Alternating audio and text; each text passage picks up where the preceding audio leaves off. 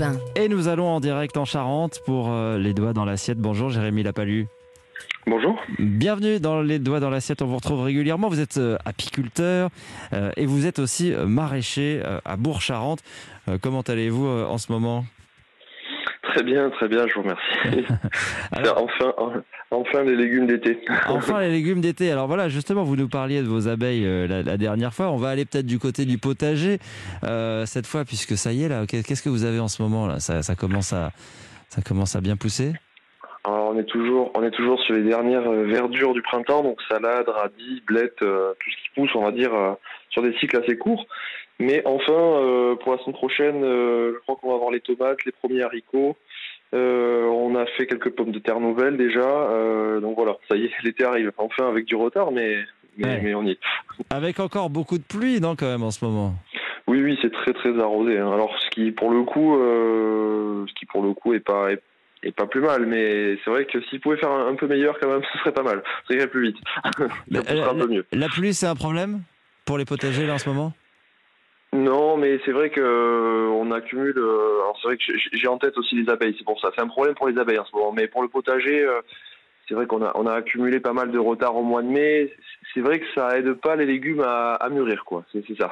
Il fait, il fait il fait souvent couvert et gris. C'est ça le, le problème. La Ouais. pluie, sinon, n'est pas un problème. La pluie, c'est toujours euh, toujours être content euh, qu'il pleuve en été. Ça, c'est clair que.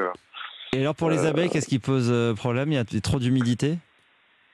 Euh, chaque jour de pluie est un jour, on va dire, euh, perdu. C'est un jour, euh, c'est un jour où les abeilles ne travaillent pas ou peu en été en tout cas. Ah elles ne, elles- sortiront pas euh, Non, pas beaucoup, euh, un, jour, un, un jour humide. Alors re- redites-nous où vous, vous, vous vendez vos, vos- les produits du potager, euh, parce que vous, vous êtes toujours en Alors, lien avec l'EHPAD qui est sur le site où, Voilà, vous êtes installé. On ne, on ne vend pas les, les, les produits potagers. Le, le but est de produire pour l'EHPAD. Hein. Le but est de, de, de produire le- ce que l'EHPAD a- besoin, en accord avec le, selon les besoins du chef, hein, qui, qui, qui compose des menus avec une, euh, avec une nutritionniste hein, pour que ce soit adapté euh, au mieux euh, aux résidents.